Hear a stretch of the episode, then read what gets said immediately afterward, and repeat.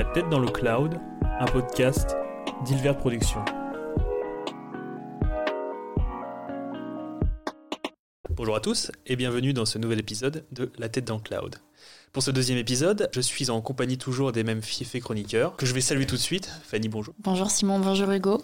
Bonjour les petits potes, la compote. Salut Hugo, salut. Ouais, non, mais je, je suis là pour mettre l'ambiance, tu vois. J'espère que vous allez bien. On va être en compa- ensemble pour euh, trois chroniques pour cet épisode 2 et puis let's go, c'est parti. Et c'est parti pour cette première chronique quand la télé rencontre Twitch. Journaliste de 49 ans, je présente de 6h à 8h30 la matinale de France Info. Je succède à Julien Lepers en tant qu'animateur de Questions pour un champion et je rassemble tous les jours sur Twitch plus de 10 000 personnes avec lesquelles je partage ma passion pour la presse écrite. Je suis, je suis Samuel Samuel Etienne. Samuel Etienne, dont la revue de presse. euh, Est-ce qu'on a la- gagné à la rousse Alors, ah oui, un petit Larousse. Mais celui de 2013. C'est 2013, il y avait encore du stock. Dont la revue de presse La Matinée Étienne se place dans le top 10 euh, mondial d'audience sur, le créneau horaire, euh, son- sur, sur son créneau horaire matinal. On peut se demander si son succès euh, ouvre la voie à d'autres personnalités traditionnelles du médium télévisuel et permettrait enfin de mettre fin à la guerre des générations entre les boomers et les millennials. Hmm. Claire Chazal Gaming, ça vous donne envie? Just Chatting with Tex. Ça, a l'air pas mal, non? Une heure de bac à texte. Ça serait incroyable, non? Tous les samedis après-midi. Fabuleux, un vrai bon moment. J'ai mené mon enquête pour savoir si la hache de guerre était enfin enterrée et si, les, ani- et si les animateurs de télé avaient leur place réservée au sein du stream game français. Samuel Etienne, c'est bien la personnalité qui m'a le plus marqué ce mois de janvier. Et après avoir passé quelques matinées en sa compagnie sur son stream, j'ai eu envie de revenir sur le chemin qui a amené le journaliste sur Twitch. Donc pour le, pour le rappel, Twitch c'est un service de streaming vidéo en direct. Donc en gros, on regarde à la base des personnes jouer aux jeux vidéo. Et euh, globalement, la plateforme s'est élargie à d'autres activités, que ce soit les arts, la musique, la lecture, la cuisine, un peu, un peu tout et n'importe quoi. Euh, donc l'histoire de Samuel Etienne sur Twitch, ça commence euh, par un message envoyé sur Twitter, à son compte Twitter en mars, par un streamer de Twitch qui s'appelle Étoile. lui demandant s'il connaissait Twitch et voilà s'il voulait participer à son émission la nuit de la culture la nuit de la culture en résulte une participation ponctuelle de Samuel Etienne qui va qui vient livrer un peu ses secrets d'émission dans l'émission euh, d'Étoile. Et cette collaboration a pour point d'or que l'animation conjointe d'une émission nommée Question pour un streamer lors du Z-Event euh, d'octobre 2020. Z-Event, donc, qui est un événement caritatif rassemblant la fine fleur du, stre- euh, du stream français et qui a permis de rassembler cette année 5,7 millions d'euros au profit d'Amnesty International. Le 18 décembre 2020, Samuel Etienne, toujours épaulé par Étoile, décide d'ouvrir sa propre chaîne Twitch sur laquelle il anime une matinale en live où il se livre à une revue de presse de 1h30, 2h30 devant une moyenne de 11 000 pers- euh, spectateurs et un public majoritairement euh, constitué de 18-35 ans, d'après ses propres sondages. Voilà pour l'historique. Quant à savoir ce qui fait le succès de Samuel Etienne, je vais vous livrer mes théories. Pour expliquer ce succès, d'abord, je pense qu'il faut prendre en compte l'évolution de la plateforme, qui à partir de 2017-2018 ne rassemble plus uniquement des joueurs de jeux vidéo, mais globalement tous ceux qui cherchent à partager leur passion et hobby. Donc la- l'art, la musique, la lecture politique euh, et la politique par exemple. Donc globalement, on a affaire à un public qui est ouvert et qui est curieux euh, d'autres sujets que le jeu vidéo. Deuxièmement, il y a le confinement. Le confinement, ça a fait exploser la fréquentation des sites de streaming. Twitch, qui a été racheté par Amazon en 2014, en 2018, c'est 1 million d'utilisateurs connectés, à peu près par jour, et aujourd'hui presque 3 millions. Euh, donc on a beaucoup plus de temps euh, disponible avec le télétravail, par exemple, pour regarder des contenus en streaming. Ensuite, Samuel Etienne, c'est une personnalité publique qui est déjà présente sur plusieurs émissions télé, mais aussi et, qui est actif et populaire sur Twitter, où il souhaite, euh, voilà, c'est un peu anecdotique, mais euh, il, a un lien avec sa communauté euh, auquel il souhaite l'anniversaire tous les jours, et en profite pour partager l'horoscope et parler un petit peu d'actualité. Donc voilà, on voit que c'est une personne qui est active sur plusieurs médias et proche des personnes qui le suivent. C'est un point qui est particulièrement important quand on arrive sur une plateforme comme Twitch, où le succès d'un streamer se fait aussi et surtout par la qualité de la relation avec sa communauté. Il discute avec son chat, propose des sondages, leur demande leur avis. Samuel Etienne, ensuite, euh, a été introduit dans l'univers du streaming par un streamer influent, Étoile, et euh, est présenté euh, pendant le plus grand événement du streaming français, qui est le Z-Event, qui a rassemblé des millions de spectateurs. Il entre dans le streaming par la grande porte, en fait, et il est déjà connu, reconnu et apprécié. Ensuite, je pense qu'il faut parler quand même de la personnalité de Samuel Etienne, qui donne l'impression d'être ouvert et humble face à cette population et à cette plateforme qui découvre à peine. Il y a un écart avec le dédain habituel appliqué à ce milieu. On se souvient euh, bien, sûr d'Ardisson face à ce- et cette, euh, cette arrogance, ce dédain lunaire presque. Donc Samuel Etienne, il a un décalage avec la vision qu'on associe euh, classiquement à la télévision par rapport, euh, par rapport à Internet et aux, et aux plateformes de streaming. Donc comme on a pu le voir avec le fiasco du live, les méthodes de production d'émissions venues de la télé s'adaptent pas forcément facilement à la spontanéité et à la proximité avec le public induite par Twitch. Euh, Kevin Razi et Agueto Prou, entre autres, euh, l'ont entre autres appris à leurs dépens. Et en ce sens, Samuel Etienne, pour moi, c'est plus une étoile filante étoile, étoile filante, tout ça, petite joke. Avec un cheval de Troie euh, de l'ancien monde télévisuel. Alors finalement, est-ce que vous êtes pour ou contre reconstruire le plateau TPMP euh, Bah, moi j'ai envie de revenir, en tant que bon historien sur déjà Twitch. euh, en effet, Twitch c'est un service de, de jeux vidéo, mais euh, est-ce que euh, savez ce que c'était avant Twitch? Ju- Justine TV. Non, non. Comment? Justin TV, enfin Justine TV, avec l'accent américain. Le créateur de Twitch, en fait, euh, Justine, euh, je sais plus son nom de famille, hein, je, je m'excuse auprès de lui, de sa famille s'il m'écoute, qui avait créé Justine TV euh, dans le milieu des années 2000 pour faire du livecast. Il avait créé donc ce Justine TV où tu avais déjà des émissions de chant, des trucs comme ça, et il crée Twitch pour euh, les, la partie jeux vidéo. Twitch prend de l'ampleur, donc il ferme Justine TV et il ne se concentre que sur Twitch. C'est racheté par Amazon, on connaît l'histoire. En fait, Twitch revient à ses premiers amours et à l'ADN même qu'il y avait au fond de lui, c'est-à-dire ce mélange des genres, en fait, du broadcast TV. Donc pour moi, ça me choque pas, si tu veux, que tu aies des gens qui viennent sur notre plateforme, notre média. Sinon, euh, c'est comme si, euh, je sais pas, un, présentateur télé qui a envie d'écrire un livre, un roman, tu vois, on lui dirait non, t'as pas le droit d'écrire un roman parce que tu présentes la télé. Moi, ça me choque pas. Tant que, justement, euh, dans le cas de Samuel Etienne, c'est fait de manière, je trouve, très responsable, enfin éco-responsable presque, au sens où, euh, ça a été le premier à, le dire, il est venu euh, avec une approche euh, FC humble, quoi, tu vois. C'était. il- il il est pas venu avec ses gros sabots de moi je fais de la télé, je connais les grosses productions, tu vois, tout ça, non. Il est arrivé, il a découvert notre univers et il, s'est adapté à son univers. Il n'a pas voulu, il, il fait pas venir l'univers de la télé dans son émission. Avec lui, il a, il a pas le, il a pas le tout, il a, il a pas tout le bagage quoi. C'est ça en fait. Et euh, d'ailleurs, ce qu'il dit, euh, c'est euh, lui quand il fait ses chroniques presse euh, tu vois, à la télé, il était obligé de couper. Tu, vois, tu peux pas faire une chronique presse d'une heure et demie. Ça n'a pas, de- ça a pas de sens euh, éditorial, même sur France Info. Il faut balancer de l'info tout le temps, etc. Là, du coup, en fait, il a vraiment le temps d'aller plus en profondeur. Donc, euh, bah, pour moi, c'est pour moi, tu vois, c'est un peu comme euh, podcast versus radio. En fait, si c'est fait de manière euh, intelligente, ça peut donner du bon, quoi. Mais en effet, Cyril Hanouna, euh, je suis pas sûr, suis pas sûr que ça serait bon, mais pas parce que c'est Cyril Hanouna. C'est parce que je pense pas, par contre, que ce soit quelqu'un qui soit capable, à l'heure actuelle, ou avec une bonne équipe autour de lui qui le drive, mais qui soit capable de s'adapter à ce format. Tu vois. Il arriverait du coup avec ses codes à lui, qu'il voudrait imposer à, la, formule Twitch. Et là, par contre, les spectateurs de Twitch, ils vont pas le laisser passer. Parce que, il y a ça aussi, Hanouna, très mauvaise image. Samuel Etienne, en plus, qui a été adoubé par un streamer. Donc pour Euh, le et public, qui est arrivé avec le, le Z-Event, hein. enfin je veux dire, il Avec s'est retrouvé quand même. donc, euh, en fait, il a été adoubé. oui, c'est ça, Ça c'est tellement bien passé. pratiquement le même. Le, effectivement, c'est pour En ça fait, que c'est. euh, Ça s'est tellement bien passé euh, aux Z-Event avec lui. il, passe, il passe par la grande porte en fait. Et ça s'est tellement bien passé en fait que tout le monde le respecte sur Twitch. Tu vois, les spectateurs vont le respecter. T'as raison, Et c'est pas une curiosité sur Twitch. Non. c'est vrai. Et alors que Hanouna, s'il arrivait comme ça, ah, mes petits chéris, en tout le monde le descendrait. Et c'est euh, le cas du live. C'est vrai que si euh, Samuel Etienne n'était pas, pas été adoubé par euh, Étoile, je pense que j'aurais jamais pris le temps de regarder ce qu'il faisait. Et j'aurais eu le même a priori que que j'ai pu avoir pour le live ou pour Jean-Luc Mélenchon. Je sais pas si vous avez vu quand il est sur Twitch. C'est un enfer parce qu'en fait, il a pris tous ses codes de politicard et aussi un peu en mode télévisuel. Et du coup, c'était limite, il infantilisait le chat, c'était incroyable. Allez, Jones, machin, euh, dites-moi ce que vous pensez. euh, Il insultait les gens dans le chat, bref. Et c'est assez drôle parce que, La au base. final, Comme Big Flo. Bah, comme comme Ouais, le des voilà. streamers finalement. c'est c'est ce que, c'est- c'est ce que j'allais dire. C'est comme quand Big Flo, je crois que c'était cet été, il a insulté les gens euh, de fils de pute dans le chat, quoi. Écoute-moi bien, petit, petit fils de pute. Ouais. Je te dirais pas où est caché le coin champion de papy. Ouais, non, mais c'est ça, sauf que pour moi, enfin, je pense que Cyril Hanouna, ça marcherait jamais, ou même Claire Chazal, personnalité préférée des Français, ça marcherait jamais, parce qu'ils viennent avec leurs grands sabots, avec leurs codes, qui sont, ils sont tout à fait détachés des- du public, en fait. Où ils font des choses qui sont pas forcément en direct, euh, il n'y a pas d'interaction. Et là, tu es obligé de montrer ta vraie personne, en fait. Si t'es pas quelqu'un de, de sincèrement sympa, je veux dire, comme Samuel Etienne, euh, je vois pas comment ça pourrait marcher euh, Ouais. autrement. Et je pense qu'il vient aussi avec une communauté euh, avec laquelle il a l'habitude de. Quand je reviens sur l'histoire des, des- je reviens sur l'histoire des, des anniversaires. En fait, euh, l'histoire de base, c'est qu'en gros, les gens voulaient lui demander directement à lui sur Twitter pour qu'il pour qu'il souhaite l'anniversaire aux gens. C'est-à-dire qu'il y a quand même une communauté de fans entre guillemets, de gens qui sont toujours à lui de, à discuter avec lui. Donc euh, il Ouais, prenait le temps de le faire. Il disait c'est ce qu'il disait. Genre au bout d'un moment, ça prenait une heure et demie. J'ai dit c'est plus possible. c'est pour Ouais, arrêter mais ça. quand tu regardes son, mine de rien, quand tu regardes son compte Twitter aussi, la façon dont il communique sur Twitter, Mhm. Euh, D'ailleurs, je pense que c'est lui hein, qui l'a pas. un- il- Oui, oui, ça, me fait, ça, me fait, ouais. ça fait cet effet-là aussi. ça fait cet effet-là. C'est cool, c'est feel good.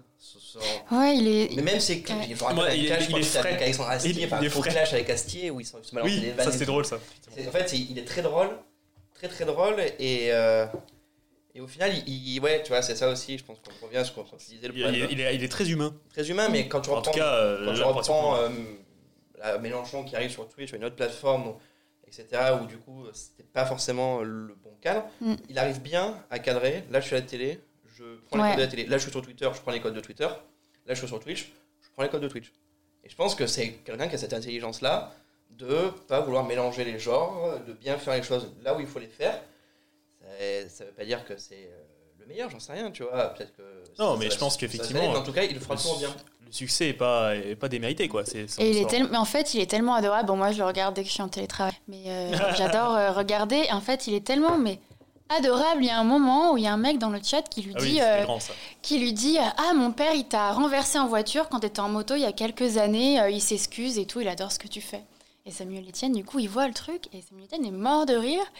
Il dit ah oui, ça arrive souvent quand t'es motard. J'espère que j'ai pas abîmé la voiture de ton père, qu'il s'en fasse pas et tout. Et ça se voyait que c'était pas genre putain, faut que je passe pour un mec cool. Non, ouais, genre c'est juste, nature. Il Et est en tellement fait, Je bienveillant le- naturellement. le, je crois que le bon mot, c'est qu'il est nature. Il est naturel en fait. C'est Ouais. genre, c'est, c'est- on sent que c'est la personnalité du personnage et que globalement, en fait, il est natural fit for Twitch, tu vois. Ouais, Mm. bah, C'est presque natural fit. Après, il y a un côté aussi. euh, je lisais euh, des, des interviews d'Étoile et Étoile disait. Ça, je pense qu'il y a eu un transfert un petit peu de communauté aussi parce que c'est des Oui, gens qui, sont très intéressés par la question pour un champion. Je pense qu'il y a eu un transfert de communauté. Et euh, il disait oui, moi. Euh, euh, surtout, je parle pas par exemple de politique, je veux que mon live ça soit un espace détente. Et je pense que euh, bah, Samuel Etienne parle de politique, mais de manière neutre, puisque, euh, d'un- enfin, d'un point de vue journalistique. Oui, et il fait vraiment, euh, il fait pas le journaliste qui fait semblant de pas prendre position. C'est vrai que c'est quelqu'un de Il fait pour, très contre, neutre. c'est tout. Et même, euh, il parle de la neutralité journalistique, etc. Enfin, c'est super sympa. Et même, il y a un moment que j'ai adoré, c'était cette semaine, je crois. Il parlait d'un article sur la répartition des tâches entre les hommes euh, et les femmes. Et là, il dit euh, les hommes aident euh, pour faire telle tâche. Et quelqu'un dans le chat lui dit non, mais si tu dis que les hommes aident et pas les hommes font leur part, et ben ça reste sexiste parce que du coup, ça veut dire que la charge mentale du ménage est incombe sur les femmes et pas également sur les hommes. Il est dit ah oui, euh, c'est mon côté boomer, je me suis trompée, t'as bien raison de m'avoir fait la réflexion, je m'en étais pas rendu compte. Et j'ai trouvé ça tellement. Oui, il y a de la remise en question. Après, euh, là, euh, je crois qu'on est en train de faire, on est en train de, de, de, de- de vénérer Oui, l'hôtel de oui, Samuel Etienne. Mais la question, c'est surtout de se dire. dédicacée. C'est ça, euh, Samuel Etienne, si tu nous écoutes, on voit bien la petite photo avec un petit mot euh, bisous les amis avec un Z. Euh, Qu'est-ce que je voulais dire? Oui, euh, la question c'était surtout de se dire est-ce que euh, l'expérience Samuel Etienne, est-ce qu'on n'est pas effectivement dans un. Pour moi, c'est une étoile. Pour moi, c'est c'est l'avis que j'ai exprimé dans la chronique, c'est une étoile filante. Clairement, on peut pas. Cette recette, elle va pas fonctionner euh, un million de fois de mon point de vue. Après, euh, voilà. Quel, quel est votre point de vue par rapport à cette question de est-ce que Ouais. on peut amener des personnalités euh, télévisuelles euh, ou même d'autres médias, peu importe, dans, sur Twitch et que ça marche Bah, avec ça, une telle pose, ouais, ça pose deux questions pour moi. Déjà, premièrement, sur Samuel Etienne, juste sa chaîne, est-ce que c'est quelque chose qui peut être pérenne? De faire une chronique tous les jours, ou tous les deux jours, j'en sais rien, tu vois, de revue de presse ou euh, est-ce que du coup il y aura un public à l'année euh, là-dessus, tu vois? Ou est-ce que c'est le, côté curiosité, tu vois, qui amène des gens sur les premières semaines? Ça, c'est une, une question. J'ai pas d'avis dessus. Moi, je pense que c'est quelque chose qui peut être pérenne. Mais bon, ça, c'est le seul l'avenir nous le dira. L'autre question, en effet, c'est est-ce que du coup, tu vas pas avoir, euh, tu vois, comme tu dis, étoile filante, euh, j'aurais plus ça licorne, tu vois aussi. Licorne, est-ce que- c'est un mot euh, qui aurait bien aussi. est-ce que du coup, tu n'auras pas, tu vois, d'un coup, tout un tas d'autres producteurs euh, d'émissions de télé, euh, de journalistes, etc., qui euh, soit ont du mal à décoller sur la télé, tu vois, ou qui machin, ils vont se dire ah ben tiens, c'est l'occasion de d'aller ailleurs. Et est-ce que du coup, là, par contre, on va pas se retrouver avec une multiplication, tu vois, de, de clones qui vont vouloir eux du coup y arriver sans avoir pris le temps d'assimiler les codes et d'assimiler tout ça. Euh, je prends l'exemple aujourd'hui euh, en musique, où justement, tu as de plus en plus de, musiciens, de groupes de musique qui arrivent sur Twitch parce qu'ils ont vu les premiers euh, qui le faisaient bien, tu vois.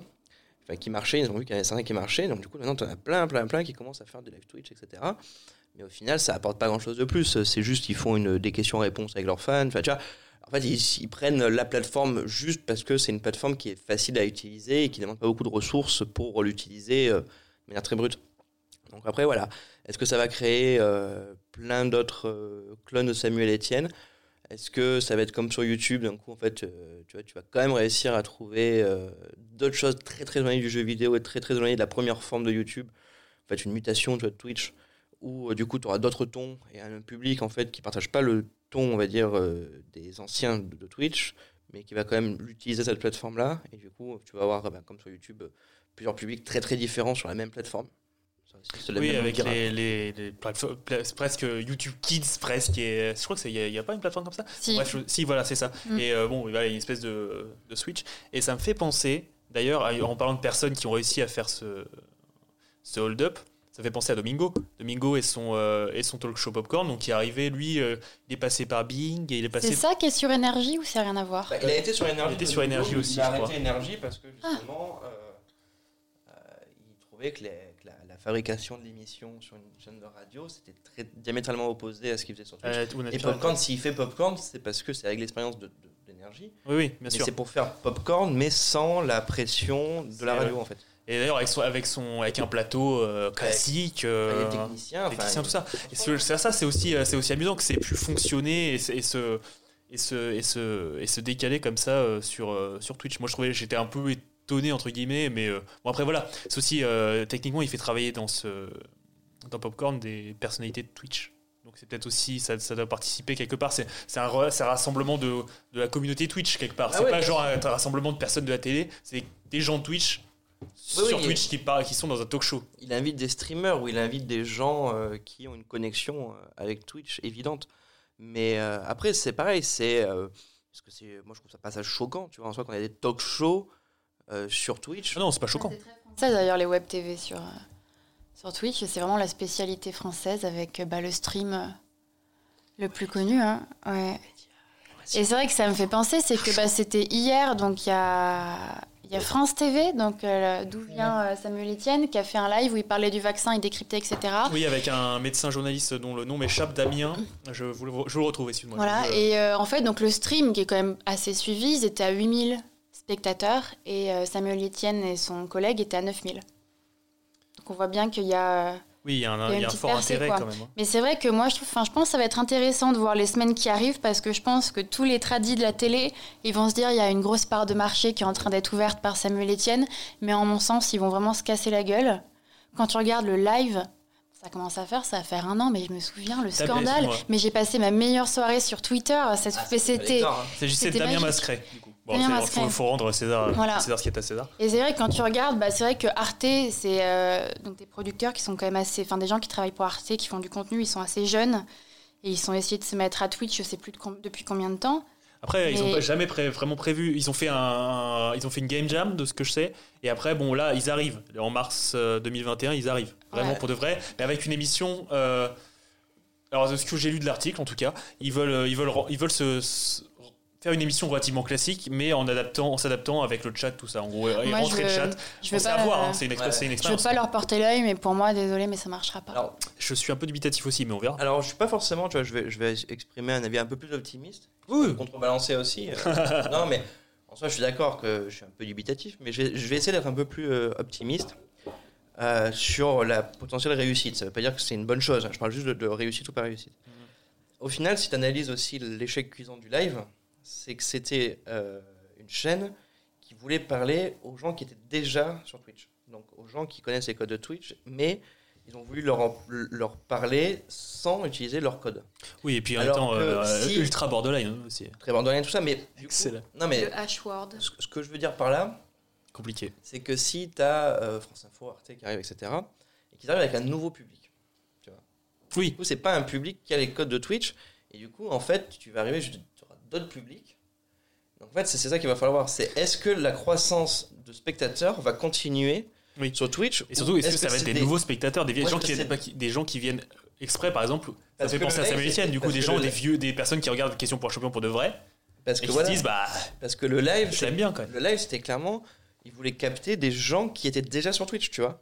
Donc, on s'est dit, euh, bah, ils se sont dit, voilà, on, on va capter des gens qui sont Puis là. personnes pas du tout adaptées, surtout. Mais du coup, ils n'ont pas adapté tout ça. Mais imagine qu'en fait, le live, enfin, c'est- Ouais, tu refais le live Ouais, avec tu euh, refais le dedans, live, dedans mais tu c'est- mets Mister MV Zerator, déjà c'est pas la même chose. même pas ça, mais genre, euh, c'est TF1 qui fait le live, d'accord? Ah, mais il y avait quand même Cyprien, je, dis des conneries. Bon, bref. c'est- Ce que je veux dire par là, c'est que c'était TF1, enfin M6, peu importe, tu vois, c'est c'est quelque chose qui est pas encore sur Twitch, qui arrive, qui fait une émission qui s'appelle le live, tu vois, ou- Mhm. oublie ce qu'a fait Webedia avec le live, d'accord? Ils arrivent comme ça avec euh, les, les animateurs qui étaient sur place, tu vois. Cyril Hanouna, on parle de Cyril Hanouna, tu vois, bah, typiquement, imagine Cyril Hanouna qui fait le live. Il arrive, il arrive avec ses personnages qui étaient là, enfin avec ses acteurs qui étaient là, etc. Et euh, du coup, je suis sûr qu'en fait, ça, ça serait beaucoup mieux passé. Parce que là, du coup, ça aurait été le public de Cyril Hanouna qui serait arrivé. Alors, mieux passé, je dis pas, c'est-à-dire que ça aurait été sûrement ultra toxique. En essayant de faire semblant d'être aurait qui sont ultra pas. toxique sûrement, ou ça aurait été vulgaire, tout ce que tu veux, je dis pas le contraire. Mais c'était un public qui était habitué, et en fait un nouveau public. Là, c'est le public déjà euh, existant, tu vois. Enfin, c'est un public natif. On a voulu prendre un public natif pour pouvoir le, lui dire, regarde, il faut que tu changes ton point de vue, ton positionnement, et ce que t'aimes, euh, il faut que tu nous aimes. Si tu arrives avec un public, tu vois, qui, qui connaît pas ces codes-là, et on lui dit, il faut que tu nous aimes, bah, c'est un nouveau public, un public qui suit déjà Hanouna, je pense que ça aurait marché. Ça n'aurait pas été une bonne chose, on est d'accord. Mais je parle vraiment juste de, de succès ou pas succès, tu vois, de réussite, euh, réussite, euh, voilà quoi, en chiffres. Ouais, pour revenir sur la guerre entre les millennials euh, et les boomers, pour moi, c'est pour ça que ça marchera pas, ce genre de choses. C'est qu'ils sont. Enfin, ils se disent on va sur Twitch pour les mauvaises raisons. C'est qu'on y va parce que la, on peut se faire de la quoi. thune. Alors que par exemple, pour les productions comme Arte, c'est pas sur Twitch qu'il faut aller, c'est sur euh, TikTok. C'est beaucoup plus adapté à leur contenu qui est très visuel. Alors que Twitch, qu'est-ce que tu veux faire hein, Discuter, discuter sur, sur Après, le euh, moi, je pense que- euh. Ça peut. Moi, je, je suis pas sûr que ça flotte vraiment. Le problème, c'est que Twitch, il faut de la régularité, pour moi, de mon point de vue, un petit peu. Ouais. Et euh, est-ce que c'est facile de faire ce genre d'émission euh, qui est très, qui de ce que j'ai compris, qui est relativement technique. hein. On est sur des idées, donc euh, de voir euh, société jeux vidéo. Euh, des- je pense que ça va être des articles assez, enfin, des choses assez écrites. Donc, Et euh, Twitch, t'es ça centré sur la personne que tu vois. C'est vrai. Tu regardes parce que c'est la personne à laquelle tu Regarde- attaché. regarde un streamer. Alors que là, la chaîne, bah, c'est quelque chose de très flou. C'est l'entité en elle-même, mais Oui. qu'est-ce qu'on s'en fout d'Arte en soi? Ouais. On aime bien Après, le euh, contenu, mais ça on n'est pas ouais. attaché à la personne qui Ça est me fait penser aussi euh, dans, allez, dans, dans- on va continuer à worship euh, l'hôtel de Samuel Etienne, mais euh, quelque part c'est, euh, il, il prend pas les subs. C'est vrai que déjà, j'ai trouvé ça marrant et c'est en, en lisant un petit peu, c'est euh, en fait c'est c'est dans la continuité de, de son boulot, de son boulot dans le service public en fait. Ouais. Tu vois, le genre de dire bon bah pour le moment on est dans un truc où c'est presque c'est pratique, c'est ça fait partie euh, globalement. euh, Sur les gratuités, quoi. de- ouais donc je trouve ça marrant. Bon bref, excusez-moi. J'ai un peu, du coup, j'ai un peu tué le truc en worshipant t'as Samuel Etienne. Voilà, c'est je ça. Bon, faut aussi, écoutez, globalement, ouais. Il faut aussi le dire, hein, quand les choses marchent bien, Mhm. quand tu as quelqu'un qui propose quelque chose d'intéressant et qui le fait bien, euh, faut pas non plus. euh, ouais. Bon, voilà, après, il a, un petit peu euh, mis au goût du jour, on va dire, la revue de presse sur Twitch, mais bon, il y avait déjà d'autres streamers qui le faisaient. Et, euh, et voilà, après, voilà, le truc, c'est que j'ai lu aussi sur Twitter des gens qui disaient, ouais, vraiment, il a inventé ça sur Twitch. Non, c'est juste qu'il est venu avec euh, une, euh, une communauté et un- une force de frappe qui était bien plus importante que toutes ces personnes Après, qui le le font problème, déjà. c'est que du coup, enfin, le problème ou pas, c'est loi du marché, hein, Oui, bon, il, c'est ça. invisibi- il invisibilise tous les petits qui se faisaient chier tous les matins à faire des Peut-être, mais ça, peut-être, ça- peut-être qu'au bout d'un moment, une fois qu'ils auront plus envie de regarder Samuel Etienne, bah, ils s'intéresseront. Ruissellement. Oui, c'est moi peut-être. Ah putain, Il y aura le ruissellement des revues de presse. J'ai Ah, prononcé non. le R World. J'ai Ah, prononcé le non. R World. Attention. Oh, du coup, ma théorie, je la- j'ai plus envie de la, de la pousser, tu vois, je peux plus l'accepter, c'est Il terrible. vient de détruire ta théorie là. Ah ouais, non, je vais plus en parler. Bah écoutez, sur ces bonnes paroles, Ça, on, va, on va en finir avec cette chronique. Euh, et on va partir sur les petites recos, le petit, votre petite friandise, votre première petite friandise. C'est parti. Et bah du coup, on est parti pour euh, la petite reco. On va commencer par euh, Fanny. Oui, alors j'étais initialement partie pour parler de Samuel Etienne comme mon favori du mois, mais bon, quelqu'un m'a devancé, on a déjà tout dit. Donc, je bascule un peu, tout en restant un peu dans la même veine. euh, Good vibe, voilà, je sais pas vous, et moi personnellement, je commence 2021 un peu euh, sur des œufs, j'ai un peu peur. Donc j'évite de me faire du mal, tout ça pour dire que en ce moment, je joue à Pokémon Donjon Mystère sur Switch, que j'ai adoré étant jeune. Oui, c'est la meilleure reco qu'on aura jamais, je pense. Alors, je sais pas si vous avez jamais, si vous avez déjà joué à Pokémon Donjon Mystère. C'est vrai que ça diffère assez des traditionnels Pokémon, parce qu'au sein de Donjon Mystère, on incarne un Pokémon et on n'en on en capture pas. Et avec nos amis Pokémon, on va sauver d'autres Pokémon en détresse au sein de Donjon. Rien de compliqué, il n'y a pas de stratégie d'attaque spéciale, de nature de Pokémon ou quoi, c'est très facile à jouer. Et ça fait vraiment du bien de déconnecter, de renouer un peu avec euh, notre nous de quand on était enfant, des jeux simples. Ça, Sans de prise renouer enfin avec le, nous, notre Pokémon, le Pokémon en nous. Voilà, exactement, notre Pokémon euh, Intérieur. Voilà. Pokémon Totem. Ah, je serais trop bien. Donc si vous voulez un jeu un peu good vibe à jouer euh, sans réfléchir, euh, allez-y euh, à 100%. Et donc, euh, au-dessus, d'Animal Crossing, du coup. Comment ça? Est-ce que je préfère Pokémon Donjon Mystère Animal Crossing Est-ce que c'est plus good vibe? Euh, C'est assez similaire, je dirais. Ah, Parce que ce genre de vibe. euh, Franchement, dans Donjon Mystère, il n'y a pas d'histoire de stratégie. Juste, tu vas dans le donjon, limite, tu peux même mettre combat automatique. Et le truc se fait tout seul. Et genre, t'es juste là, tu regardes des Pokémon. Ah oui, c'est un euh, gacha, alors. Être copain avec toi. Non. Voyons, Hugo. Ah, bah, ça va, le troll. Ok. Ok, très bien. Et ben c'est pas, c'est parfait. Simon, je pense que c'est là- c'est parti pour une petite reco BD, c'est ça? Bah, bien sûr. C'est la petite Est-ce que ça parle d'aspirateur cette semaine? Non, ça parle euh, de petite fille toute mignonne qui s'appelle Annick. Elle s'appelle Annick ta mère. C'est une petite fille de 6-7 ans euh, qui vit euh, tout plein d'aventures avec ses copains Momo et Stéphane euh, à l'école. Alors qu'on pourrait se dire comme ça, mais euh, Simon, euh, c'est chiant. Mais en fait, non, parce que cette petite Annick ta mère, elle a un caractère bien trempé. Voilà, elle fait des doigts des nazis, euh, elle euh, fume des grosses cigarettes euh, et prend de l'héroïne. Les fameuses euh, cigarettes de, les fameuses cigarettes de 1 an. Enfin, de, de- que je fumais à 6 ans. C'est ça. En Elle, chocolat. on- elle prend de l'héroïne Ah, d'accord. et euh, voilà. Et, C'est un peu les. les... Bref, je te suis. et elle tape euh, et, et- et- et elle, tape des gens voilà mais c'est euh, en fait c'est l'humour extrêmement noir ça ça va pas plaire à tout le monde on est d'accord. Ça parle de sujets en plus qui peuvent trigger euh, vitement beaucoup de gens parce que ça parle de sida ça parle de, prostitution ça parle de toutes ces choses là mais avec une petite fille de 6 ans et ses petits copains de 6 ans.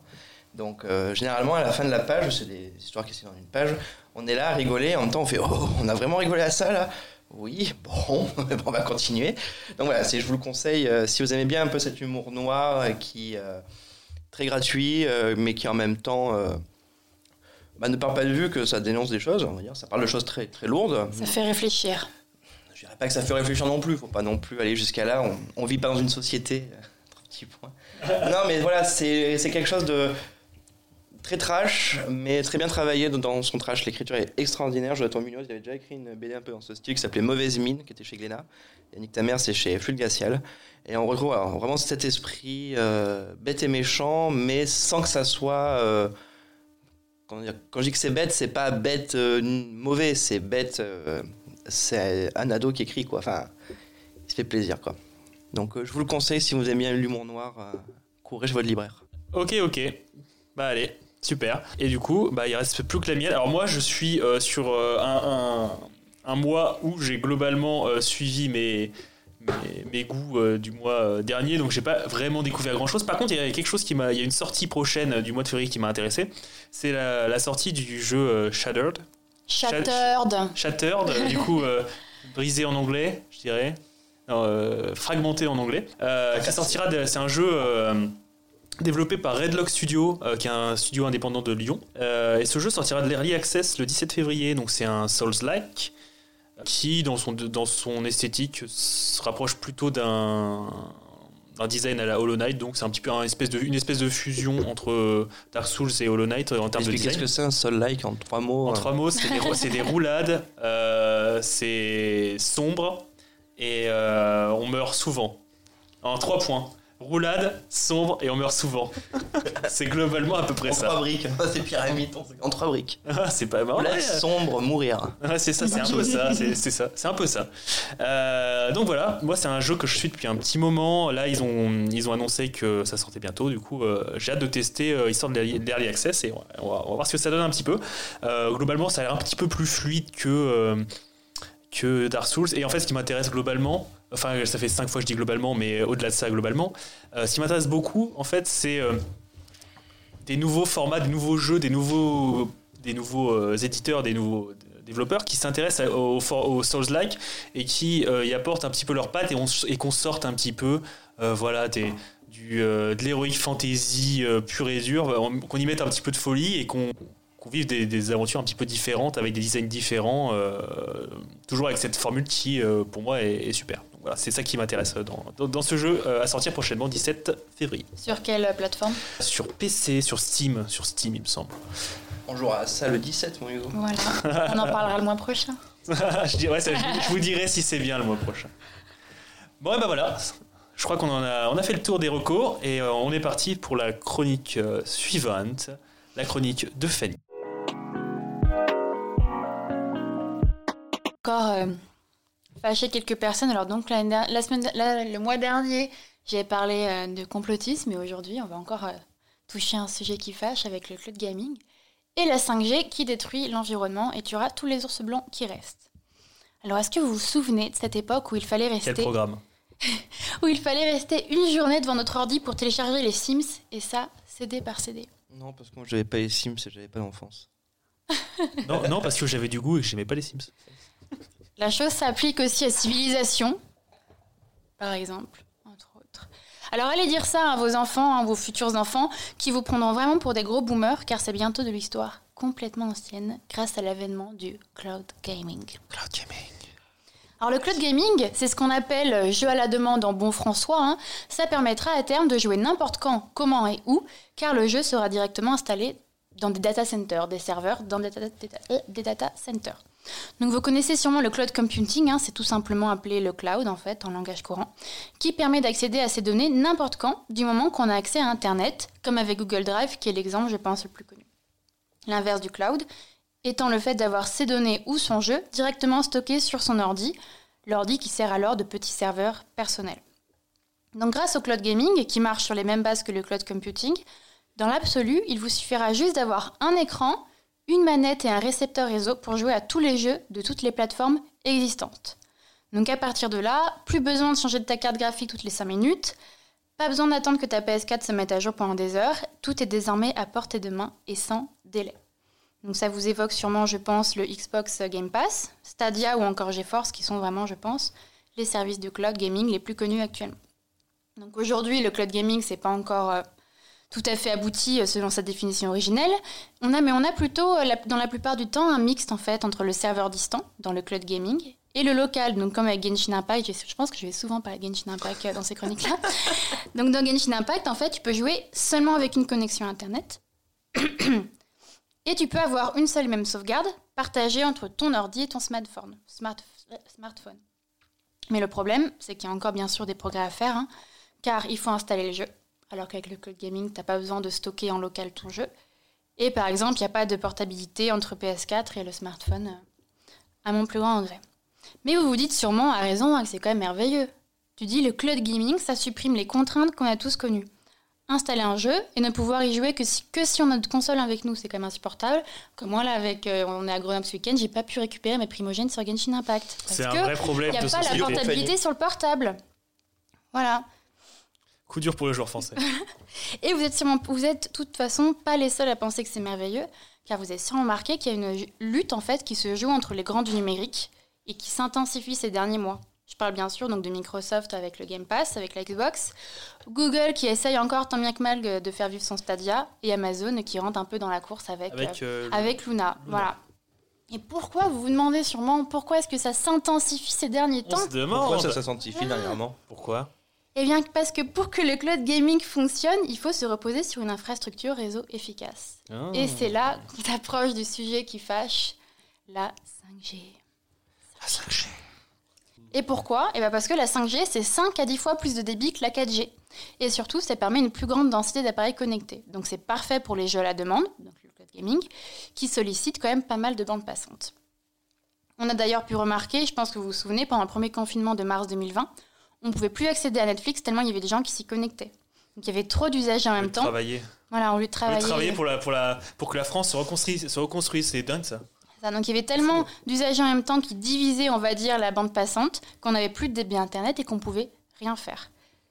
Et oui, en fait, avec le cloud gaming, c'est impossible de jouer donc à la demande, hein, comme le voudrait la définition même du cloud gaming, sans avoir assez de, débit- pour pas que ça lag toutes les 5 secondes. Car sinon, ça perd tout l'intérêt et autant installer euh, chez- sur notre ordi et jouer tranquille dans notre coin. Donc c'est pour ça que l'arrivée de la... On ne peut pas parler de cloud gaming sans parler de l'arrivée de la 5G. Et cette arrivée de la 5G, elle s'accélère vraiment là au début d'année 2020. Et elle semble donc ouvrir la voie au cloud gaming et donc à un plus grand confort de jeu, voire une révolution des modes de consommation de jeux vidéoludiques. Oui, je l'ai dit. Donc- Vidéoludique. C'est une révolution. Et vous vous doutez bien que je vais bien sûr détruire vos rêves et vous avez raison. Parce que la 5G, elle est bien sûr présentée bien plus belle qu'elle ne l'est. Alors on va pas parler de dépendance à la qualité du réseau, aux éventuelles cyberattaques et à l'externalisation de nos données, mais plutôt du fait que le cloud gaming, eh ben, ça détruit la planète. Parce que même si on n'a plus besoin d'installer nos jeux, donc dans l'absolu, plus besoin, plus besoin d'accum- d'accumuler les consoles ou des jeux galettes. Et les CD, ouais. Et Ah, puis les les boîtes et tout ça, ouais. C'est ça. Eh bien, nos jeux, ils sont bien installés quelque part, en fait, Mhm. au sein d'immenses data centers qui sont disséminés un peu partout dans le Sous monde. l'Antarctique.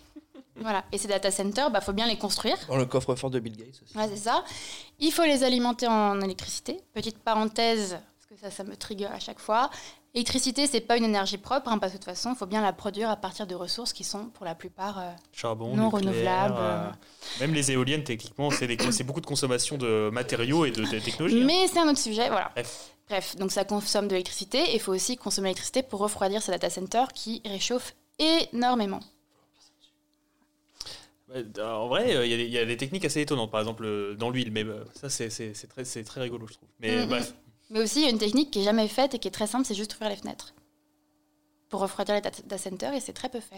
Bref, Ne pas jouer, sortir dans la vraie vie en fait. c'est ça. Le, sou- le souci, c'est les jeux vidéo en, en eux-mêmes. C'est ça qu'on vous dit. Et je reprends, donc plus on utilise des objets connectés, et bah plus on sollicite des serveurs, et plus on doit construire donc des data centers, et en fait c'est un cercle vicieux. Et là vous allez me dire, comme ces commentateurs de Facebook et des articles de 20 minutes, Fanny, arrête de casser l'ambiance, on va pas s'empêcher de vivre alors que toi-même tu viens de dire que ça nous permettra de plus produire des jeux physiques ou encore des consoles de jeux. Fanny, Voilà. arrête de casser l'ambiance. Ça va, voilà, arrête. C'était un petit peu trop long, mais t'as compris. Et là vous voulez me dire, mais normalement c'est censé s'équilibrer parce qu'on produit plus de consoles, on produit data centers en plus, ok, mais au final ça s'équilibre. Eh bien non. Parce qu'il y a une nouvelle variable qui rentre dans l'équation que les pros 5G aiment bien oublier, c'est l'effet rebond. Qu'est-ce que l'effet rebond? Ça veut dire que si on peut consommer davantage de produits en réseau, donc des équipements numériques, que sais-je, eh ben on le fera inévitablement. Et ça s'est souvent vérifié avec les innovations qui permettaient une consommation plus efficiente de ressources. Je m'explique. Alors qu'avant, on pouvait, on pouvait pas traîner sur YouTube et regarder nos mails en même temps. Ben, on le faisait pas, tout simplement. Et maintenant, avec la fibre, la 4G et bientôt la 5G davantage, on pourra regarder Netflix, jouer à Genshin sur son portable et discuter sur WhatsApp avec nos potes, tout en laissant notre robot aspirateur laver l'appart. Je le fais déjà. Moi, je souvent, c'est, je, je regarde un anime, j'ai un truc sur mon portable et je joue à un jeu. Tu vois, genre, Et qu'est-ce qui se passe quand on accélère, on intensifie nos usages? Et bien tout naturellement, en consommant plus, et bien on produit plus d'équipements numériques et on sollicite davantage ces serveurs distants, ces data centers, et on doit également bien sûr construire davantage d'antennes réseau. Et c'est un effet en fait qui est totalement euh, boule de neige. Et au-delà de cet effet rebond, il y a des choses dont on ne parle pas vraiment, qui semblent évidentes, mais on n'en parle pas. Il y a la question de l'obsolescence programmée. Qu'est-ce qu'on va faire en fait de tous ces, nos équipements qui ne sont pas compatibles 5G Bah oui, là le problème, va- le problème c'est qu'on va tous devoir changer de téléphone pour, être- pour avoir des, des téléphones 5G. Alors ça va se faire au fur et à mesure, je pense, comme pour la sortie de la 4G quelque part. Mais là, je trouve que la 5G a, un- il y a beaucoup plus de communication, beaucoup plus de techniquement de publicité pour la 5G que pour la 4G, non? Je dirais qu'il y a ce- plus de, de. On entend plus euh, les critiques. Je sais pas comment dire. Tu vois, la 4G, j'ai pas souvenir d'avoir euh, des gens qui sont montés au créneau. Là où la 5G. Alors, c'est- et c'est le problème aussi, en fait, c'est que j'ai l'impression que quand tu critiques la 5G aujourd'hui, tu es tout de suite complotiste. Oui. Parce qu'il y a aussi euh, ce, ce côté un peu brouillon de l'information où les gens qui sont pas d'accord avec la 5G, c'est des complotistes. Parce qu'en effet, il y en a certains, quand tu les entends dire que la 5G, ça va. euh, c'est Bill Gates qui l'a fait pour pouvoir, euh, avec les ondes, programmer ton cerveau. Non, c'est c'est pas ça la problématique de la 5G. C'est comme dit Non, Fanny, c'est l'environnement, c'est les, c'est les d'autres- tours. Euh, c'est de le bon, sujet, mais c'est pas la question soit Ouais. des ondes, tu vois, enfin, ton cerveau, c'est débile. Mais le problème, c'est que c'est un peu phagocyté, du coup, le débat là-dessus. J'ai l'impression, peut-être que Fanny, tu m'en diras plus que tu travailles dessus, tu vois. Oui. mais- Mm. mais- Oui, non, mais c'est ça. Enfin, pour rester dans l'obsolescence programmée, je sais pas si vous avez reçu des mails, mais moi, ça fait déjà depuis octobre que je reçois des mails de Bouygues, de SFR, me disant pour 1 euro, euh, on peut te passer à un téléphone 5G compatible. Alors que j'ai changé mon portable il y a 4 mois. Ah non, j'ai pas reçu ça. T'es pas l'élu, toi. Non. Désolé, moi je reste sur la 4G. Voilà. Je reste sur la 4G. Et donc, au final, qu'est-ce qui va se passer? C'est qu'on va jeter, remplacer, reconditionner pour les plus éco- éco-responsables. Mais au final, on va devoir produire beaucoup plus de nouveaux équipements qui consomment beaucoup de ressources, qui sont, comme tous les smartphones, très peu recyclables. Et c'est effet un bou- vraiment boule de neige encore ici. Et cette tendance en fait de renouvellement du parc s'est vérifiée à chaque changement de génération. hmm. Oui, Donc on peut s'y attendre, c'est même pas une, une théorie un peu euh, oui, bien sûr, c'est ça marche comme pour tous les. ouais, c'est comme ça que voilà, ça se passe. comme pour les pla- pour les pour les consoles de jeux, pour les téléphones, pour tous les trucs qui changent. À, ouais, C'est ça. Et, pour terminer, vraiment réduire votre morale à, à zéro, et ben c'est ce qu'on peut remarquer aussi, c'est que les, infrastructures réseau, elles vont se superposer. Mm. C'est-à-dire qu'en ville, on installe les antennes 5G maintenant. Je sais qu'à Grenoble, ça a déjà bien commencé, même si Eric Piolle n'était pas trop chaud. Il y en a quelques-unes. On installe le lin 5G, alors que parfois, bah, il n'y a pas toujours de 3G, ni de 4G, ni de fibre. Quand j'habitais au plein centre de Grenoble, j'avais même pas la fibre. Ouais, oui, ça c'était une sombre histoire. Voilà, c'est ça.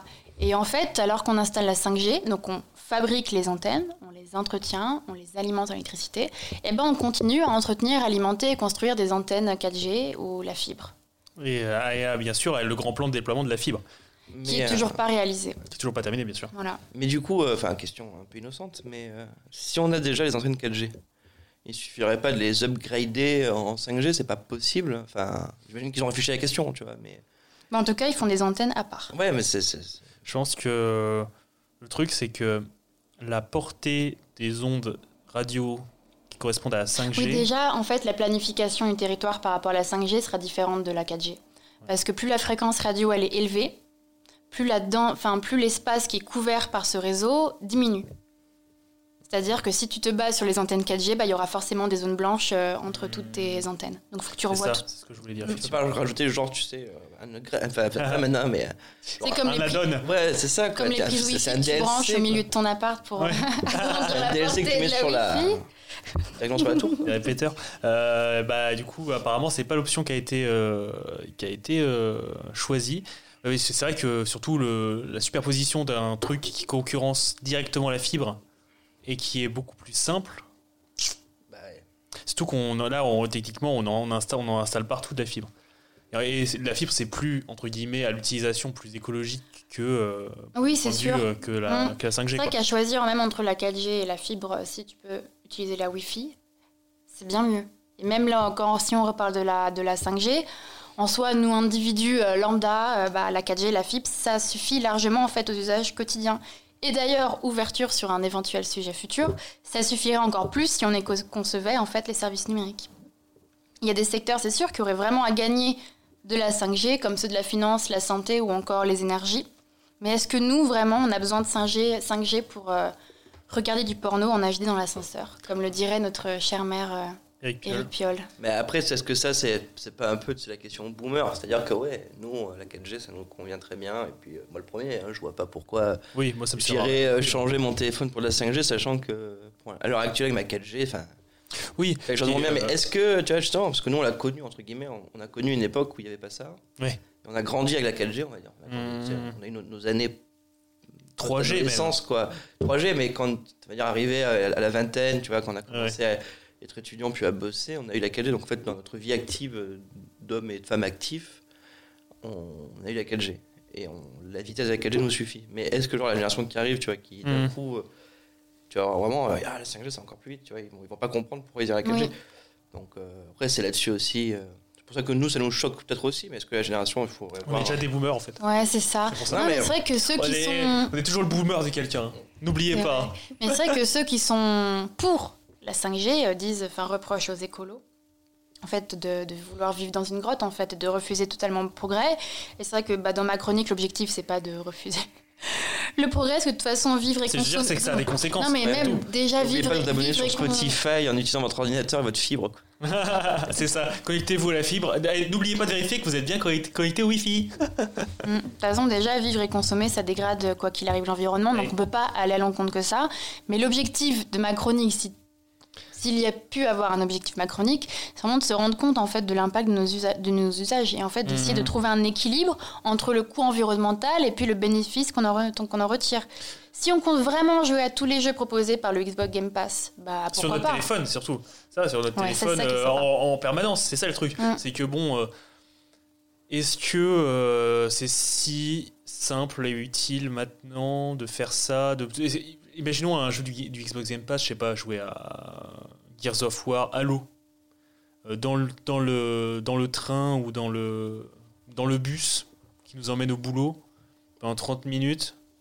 je sais pas si techniquement le marché du jeu vidéo est actuellement prêt en termes de format, de style de jeu Prêt à se mettre euh, sur le format téléphone? Sur le format téléphone et sur, sur le côté un peu saccadé des expériences de jeu. Enfin, tu vois, il faut, faut- est-ce qu'il y, y a suffisamment d'expériences courtes euh, qui si ça permet d'acheter des. Enfin, si ça permet de vendre encore plus de jeux, ils seront. Bah c'est ça en fait. Moi j'ai peur que c'est ce qui arrive, c'est que bah tu te dis, tu vois, t'as un catalogue à la Netflix, c'est comme ça qu'ils appellent ça, avec oui. plein de jeux. Et ça, bah tu dis, je vais tout essayer et je vais jouer à tout une demi-heure. Sauf que quand tu joues sur ton ordi, une fois que t'as plus ton ordi, bah en fait, on va dire que le coût environnemental de ton jeu, bah il est dans ton ordi, il est figé.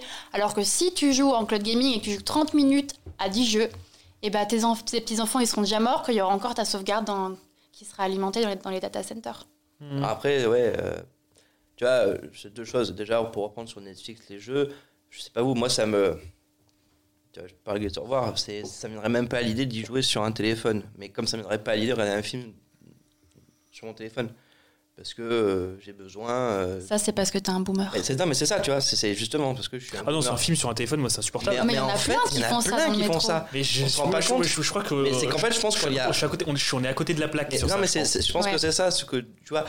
Forcément, on parle tous les trois, et dans notre propre expérience tous les trois, ça ne nous viendrait pas l'idée de l'utiliser sur un téléphone. Donc, du coup, ça nous paraît totalement inconcevable. Ouais. Mais en fait, tu discutes avec des gens qui font cette utilisation euh, bah, de Netflix sur leur téléphone, bah, eux, ça leur paraît normal. euh, tu vois, et ils vont pas du tout comprendre que nous, ça nous paraisse pas normal. Ils veulent pas s'encombrer avec un gros ordi, C'est une vrai. grosse télé. euh. Quel plaisir. Quel plaisir qu'un Ah, mais gros ouais, non. PC gamer. Bah ouais, c'est ça. Master Race et tout. Master Race, tout. non, non, mais c'est vrai que. Et après, mais. Le téléphone, quoi. Alors, je comprends quand t'as un téléphone assez large, mais putain, je suis sûr que ça doit. Enfin, je sais pas, moi, ça me. Est-ce qu'on peut vraiment profiter d'une œuvre euh, cinématographique euh, Moi, ce pas, qui me fait peur, c'est que. Les couleurs, tout ça sont moins beaux. Sont... Ah, bon, bref. Je, je sais pas mon truc. Ce qui me fait peur, on parle pas d'environnement, là on arrête ça. Par rapport au cloud gaming et le fait d'avoir vraiment un catalogue de jeux, c'est de plus apprécier le jeu en tant que tel, en tant que, Ah ouais, si on va dire le mot œuvre, mais vraiment euh, c'est de juste de consommer le jeu. En hum. fait, c'est genre le faux mot, quoi, fear of missing out. Tu te dis, il faut que je joue à tous les jeux. Oui, que ça fasse un petit peu comme les que séries je- Netflix, en fait. Voilà, c'est ça, mais c'est comme moi, je suis la première sur Netflix, je regarde des trucs, mais je m'en fous. Mais juste, je regarde et je me dis, euh, bah j'ai vu. Il y a plein de gens qui en parlent, bah moi aussi j'ai vu, tu vois. Ah ouais, moi, j'ai- moi, je suis complètement hermétique à ça, tu vois. Genre, euh, il faut, si ça me plaît, ça me plaît, sinon euh, je regarderai jamais. Déjà, me faire regarder une série, il faut, faut se lever, mais, C'est vrai. mais euh, par contre, pour les jeux, Sweet c'est Home. putain, des, des- incroyable. Un- un- un- une vraie belle production Netflix. On en euh, parlera ouais. un jour. Un jour, ça aurait pu être Marocco. Mais euh, globalement, ouais, ça, moi, ça me touche pas du tout. Après, pour les jeux vidéo, c'est vrai que j'ai un, j'ai un catalogue euh, long comme le bras de trucs que je, auxquels je voudrais jouer. Et euh, est-ce que ça permet pas, effectivement, euh, de partir c'est- Est-ce que je pourrais pas partir en vrille là-dessus aussi? C'est pas simple de nos jours, euh, déjà, de consommer les choses jusqu'au bout dans ce genre d'œuvre, euh, que ce soit euh, les séries ou euh, les jeux vidéo, parce que c'est des formats assez longs. Mais euh, Alors que psychologiquement, si tu fais l'acte d'acheter un jeu à 70 euros, Ah bah tu vas y jouer, je peux te le dis je dire. vais y jouer. Et surtout que tu n'achètes pas 10 jeux à 70 euros à la fois. Parce que si tu en achètes 10 à, la fois, à 10 à la fois, tu dis bah là je joue à ça, ah mais faut que j'essaye ça. Et du coup, tu ouvres tout et tu finis rien et tu profites même pas. Alors que si tu en achètes un, mais tu profites de, de ton, Ouais, alors ça, ton après, jeu. euh, Steam, ça fait longtemps que ça existe. Hein, avec Oui, cette ça fait problématique des bibliothèques Steam. euh, Bien sûr. La moitié, avec la j'y ai pas moitié joué. des jeux que t'as pas joué. Oui, j'ai joué Le 10 pire, c'est minutes. l'Epic Game Store et avec Ouais. tous leurs jeux gratuits. Moi, j'ai joué aucun, je les prends et je me dis, On sait jamais. Inch'Allah. Inch'Allah. Et euh, Fanny, j'aurais une question là, pour revenir euh, ce qui est, sur quand tu parlais justement de l'enregistrement des données et euh, même si tu meurs, elles y restent. Est-ce que justement, il n'y aurait pas quelque chose aussi à travailler là-dessus? Je sais pas comment, avec des juristes, avec des, euh, sociologues, peu importe, mais à travailler sur, cette question de, l'effacement des données sur ces serveurs. Parce que en soi, oui, euh, c'est sûr que si tu as certaines données à la rigueur, peut-être que tes enfants, euh, petits-enfants, même à ta, mort, ils, ont, ils en auront besoin, ou ils auront envie de, de les garder. Je suis pas sûr que ta sauvegarde des Pikmin 3, tu vois, ils vont spécialement envie, avoir, avoir envie de la garder pour se rappeler de leur papy, quoi, tu vois. Enfin, Bah, si le serveur était un service public, il y aurait eu des règles et ils auraient été obligés de supprimer. Mais après, euh, cas. les serveurs, de toute façon, c'est les plus gros. C'est Amazon, Microsoft et Google. Et ils ont tout intérêt à garder tes données pour, en- pour les capitaliser. Ouais, mais juste- c'est possible, hein. tout est possible. Mais en tout cas, c'est pas prévu est-ce que pour techniquement c'est possible, tu vois? C'est ça la, la question. Est-ce que techniquement c'est possible de les supprimer de manière efficace, tu vois, justement pour faire de la place? Parce que même en soi, tu, tu peux imaginer pour ces entreprises capitalistes, euh, justement, si c'est le jeu, c'est de gagner de l'argent pour ces entreprises, c'est peut-être plus rentable quand tu sais que la personne va plus y jouer pour cause de décès, euh, bah, de supprimer la donnée pour faire de la place sur ce serveur-là. Ça leur évite de Bah, surtout que même eux, euh, si on continue à parler d'environnement et le coût euh, Oui. financier de l'alimentation d'électricité de ces data centers, ça, eux aussi, ils ont tout intérêt à gérer ça de manière plus efficiente. des données. euh. Oui, c'est sûr, mais en tout cas, pour l'instant, c'est pas, c'est pas un projet, ça c'est sûr et certain. Que là, ils sont, en fait, ils sont totalement euh, sous l'eau parce que, avec le fait qu'on ait tous des, des frigos connectés, nos machins, etc., il y a le big data qui explose et il y a plein de data centers euh, qui sont obligés de construire pour des données qui sont vides de sens, en fait. Mhm. Mais on sait jamais. On sait jamais, et puis on- après, ce sera des données qui seront ensuite revendues. Oui, voilà, c'est ça. Et du Mais coup, c'est des données au final qui bise. sont vides et qui gardent et qui polluent la planète. Ouais. Voilà. Eh ben écoutez, euh, magnifique chronique, bien, Ah non, bien non, mais- optimiste. Je, je Non, mais très tu- intéressante. Bah oui, et, c'est- euh, mais je pense que par contre, on va, on va devoir se switcher sur la chronique suivante, même si vous aurez pas. De toute façon, on aura bien l'occasion de reparler de ce genre de questionnement. Ouais. On va lâcher cette petite chronique de Fanny euh, sur le cloud gaming et euh, la- les antennes 5G qui tuent les ours blancs, bien Voilà. sûr. Et enfin, pour notre dernière chronique, on va passer à la chronique de Simon. Le jeu vidéo est-il un art?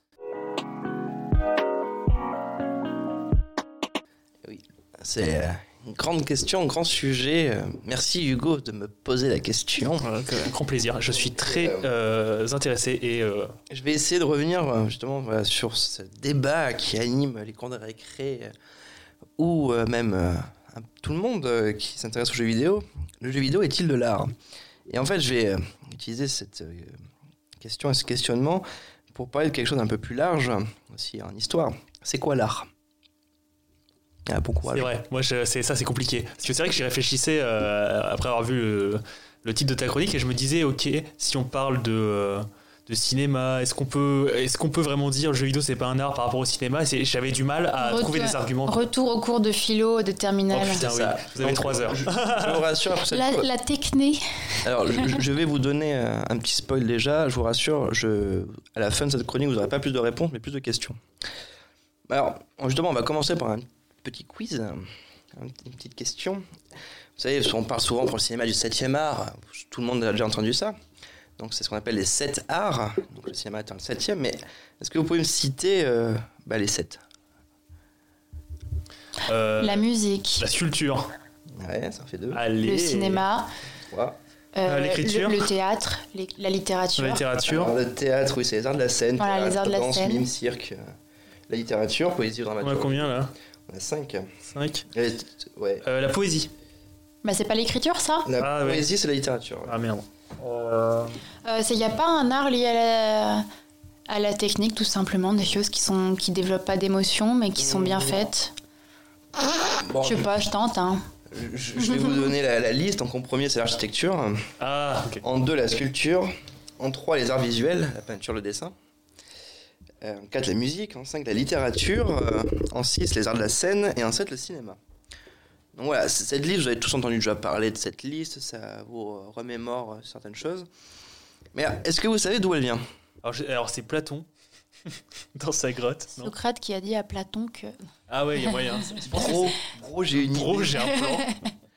Non, cette liste des sept arts, on la doit à Étienne Souriau en 1947, dans La correspondance des arts, éléments d'es- d'esthétique comparée, n'est-ce pas? Donc Étienne Souriau, qui, qui, qui c'est Qui c'est ce brave Étienne? Euh, C'est pas Samuel Étienne, hein. C'est un autre staff. C'est une, une émission euh, peuplée d'Étienne. Ah, c'est ça. C'est pour les Étienne. Non, Étienne c'était un philosophe français qui était professeur d'université, euh, notamment à la Sorbonne, et qui a travaillé à classer les arts en fonction de leurs caractéristiques. Et cette approche, c'est ce qu'on appelle l'esthétique, donc la science du beau. Et il y a avant lui de nombreux chercheurs qui, évidemment, ont essayé de cataloguer euh, et d'identifier les, euh, les arts et euh, mettre ça dans des petites cases. Donc, euh, un siècle avant, un philosophe euh, allemand bien connu aussi a donné sa propre vision de l'art. Est-ce que vous avez euh, son nom ou pas Weber. Weber. J'en sais rien. Là, il est pas philosophe. lui, il a tout fait, lui. Weber, hein. Karl Marx. euh. Adolphe H. Ah non, non, non, non, non. Ça y est, on y C'est arrive. interdit. Oh là là, oh là là. C'est interdit ça. Après, ça, on va finir comme le live, c'est les coups à porter l'œil. Ouais, c'est ça. non, Friedrich Hegel qui a Ah, donné des, les gueules. qui a donné des Ah, cours on sur l'esthétique entre 1818 et 1829, dont certains cours à la fac de Berlin, où en fait c'est ces étudiants qui ont, que ça a été posthume, euh, il est mort juste après, c'est ces étudiants qui ont repris tous leurs cours et qui en ont sorti euh, du coup, esthétique aux philosophies de l'art, qui sont en fait les cours d'Hegel, où de son côté, lui, il distingue cinq arts, et surtout il distingue la science du beau de l'art en opposition au beau de la nature qu'il exclut. En fait, L'art doit sortir de euh, l'être De l'homme. humain, quoi, de l'homme qui lui-même sort de la nature en fait. C'est pour ça que c'est de l'art, c'est que ça sort de la nature et il sort quelque chose. Donc même le, le plus moche des arts est plus beau que la plus belle création de la nature pour lui. Pas d'accord avec ça, mais c'est comme ça lui qu'il entre- entrevoit l'art, en tout cas l'art de toute façon. C'est ça. Et euh, voilà, on pourrait continuer cette liste sur des siècles, hein, du XIIe siècle où la notion d'art, ça va désigner des pratiques comme la médecine ou l'astronomie. C'est euh, les arts, euh, en fait, au final, les arts libéraux ou les arts mécaniques. Donc ça, c'est le Moyen Âge qui conçoit les arts comme ça, mais donc au fi- au final, l'art, c'est pas comme tu vois, on l'imagine à cette époque euh, du XXIe siècle, et encore avant, bah, au 5e siècle, comme tu parlais tout à l'heure des technés, on a gravé les technés avec les muses, qui chaque muse représentait certaines euh, techniques de l'humain, et euh, pareil, en fait, euh, on, trouve aussi bien mélangé euh, la rhétorique euh, à, la, sculpture, euh, à l'astronomie. Ah voilà, là, je suis un peu parti loin. Non, en fait, on l'entend pas. Putain, on entendait On le n'entend son même pas la police. hein. La police. euh. Non, mais donc du coup, voilà, je suis parti euh, un petit peu loin du jeu vidéo parce que les Romains ne jouaient pas. Mais je J'ai vais, raté quelque chose. re- J'en suis sûre que si. Il doit avoir des, des textes sur ça. Pas des jeux vidéo animés. Ah non, mais euh, des jeux, bien sûr, mais pas des jeux vidéo. Ouais, il jouait à la toupie, ouais. À la mouille, c'est des marionnettes ou j'en sais rien. Oui, c'est sûr. Voilà. Et ce- Bref, désolé, vas-y. Non, non, mais il n'y a pas de mal. Ce voyage dans le temps, en fait, c'était pour faire prendre conscience que ce qu'on définit comme de l'art peut, euh, en fonction des époques euh, et des contextes, être très différent. Et alors, de retour en 2021, qu'en est-il du jeu vidéo? Alors déjà, voilà, si on prend le cas de la France, là, ça va être pour la partie très, euh, du coup, oui, non, le jeu vidéo, c'est de l'art. En France, oui, c'est de l'art. Parce que, Ah, ok. selon, et je parle de la France au, son- au sens institutionnel, D'accord. en, en 2006, euh, la- le jeu vidéo été reconnu comme un courant artistique, comme de l'art, par le ministre de la Culture, Renaud Donnedieu de Vabre, un gros gamer, hein, sûrement un gros Ah. PGM à StarCraft. Si tu crois, un PGM de StarCraft, est-ce que tu crois qu'il avait des, euh, un compte Steam et qu'il utilisait l'argent de la- l'Assemblée nationale pour euh, J'espère à en, Cookie Clicker. en un 2000, cookie clicker Pendant les débats, il était sur son cookie, cookie clicker au calme. c'est ça. Et euh, donc, en fait, qui lors d'un colloque sur la, les politiques publiques autour, autour du jeu vidéo, commence le colloque avec un discours d'inauguration où justement il place l'art comme un, il place le jeu vidéo comme de l'art, avec euh, une phrase où il rappelle que la part de l'ensemble de ses dépenses artistiques représente maintenant la majeure partie des budgets de ses œuvres. Donc pour lui, pour le ministère, pour euh, les institutions, le gouvernement, on va dire, le jeu vidéo, c'est le ministère de la Culture qui s'en occupe et c'est de l'art. C'est, euh, ça peut du coup utiliser les fonds d'aide aux artistes, etc. pour faire du jeu vidéo.